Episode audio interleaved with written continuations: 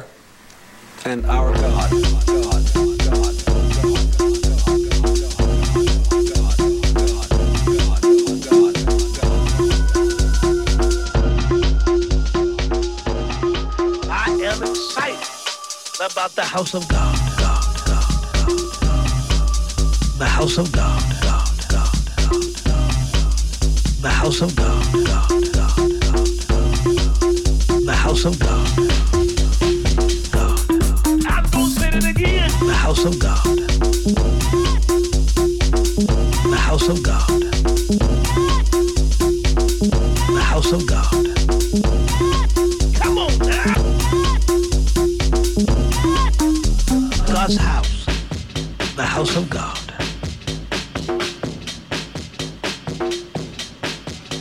God's house, the house of God. We want to waste time talking about what the devil.